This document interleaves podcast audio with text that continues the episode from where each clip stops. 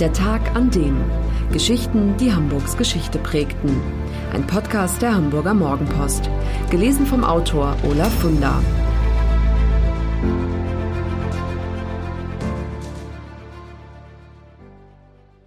Der 8. März 1966. Der Tag, an dem Strangers in the Night ein Welthit wurde.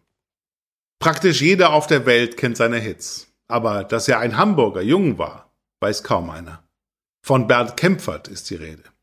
Er war Komponist, Arrangeur, Produzent und Bandleader.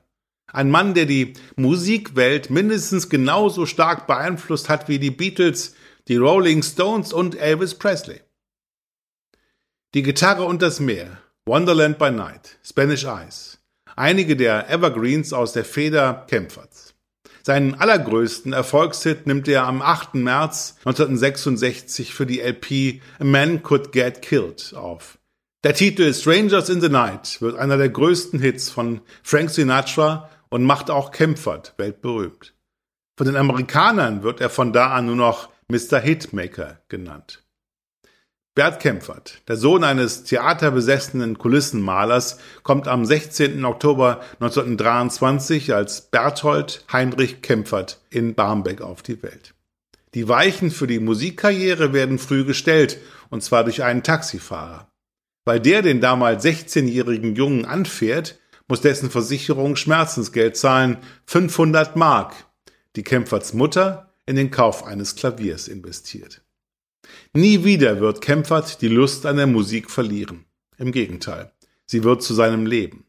Zunächst besucht der Knirps die private Musikschule von Wilhelm Witt in Wilhelmsburg, wo er auch Klarinette, Saxophon und Akkordeon lernt. Kempfert erweist sich als großes Talent. Gerade mal 16 Jahre alt ist er, als das angesehene Hans Busch Tanzorchester ihn engagiert. Weil er der Jüngste ist, wird er Fips getauft, ein Spitzname, der ein Leben lang bleibt.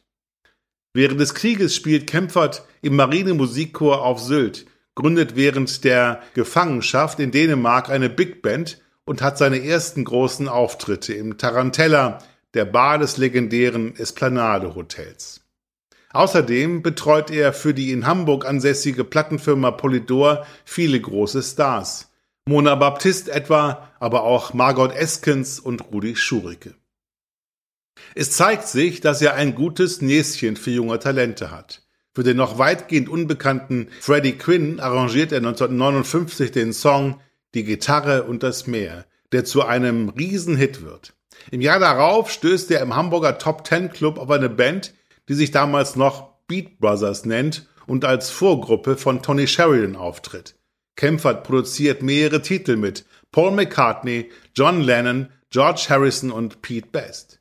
Die Single My Bonnie wird zu einem Stück Musikgeschichte, die erste offizielle Musikaufnahme der schon bald weltberühmten Beatles. Ebenfalls 1960 gelingt Kempfert der internationale Durchbruch.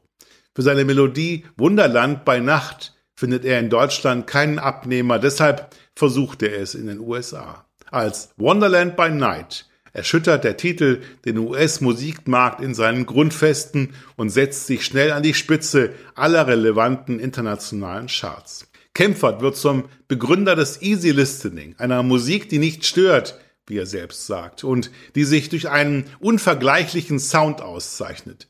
Dominante Bässe, eindrucksvolle Bläser, swingender Rhythmus. Das alles unterlegt mit einem schwebenden Singsang aus Chor und Streichern.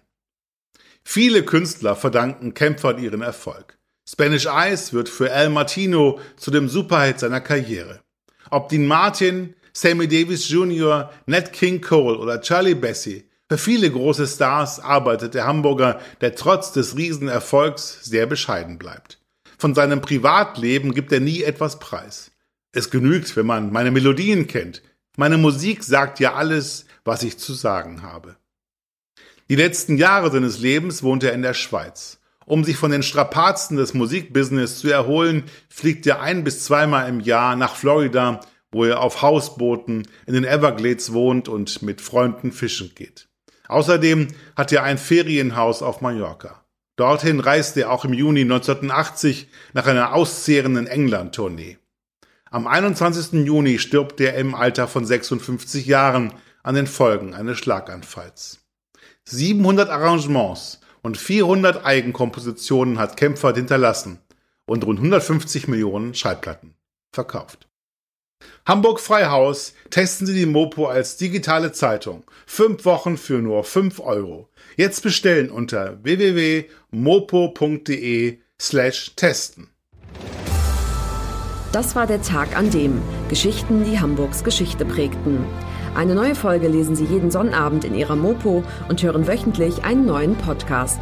Noch mehr Historisches aus Hamburg, wie zum Beispiel das Buch zu dieser Serie oder die Magazine Unser Hamburg, finden Sie auch online in unserem Mopo-Shop unter www.mopo-shop.de.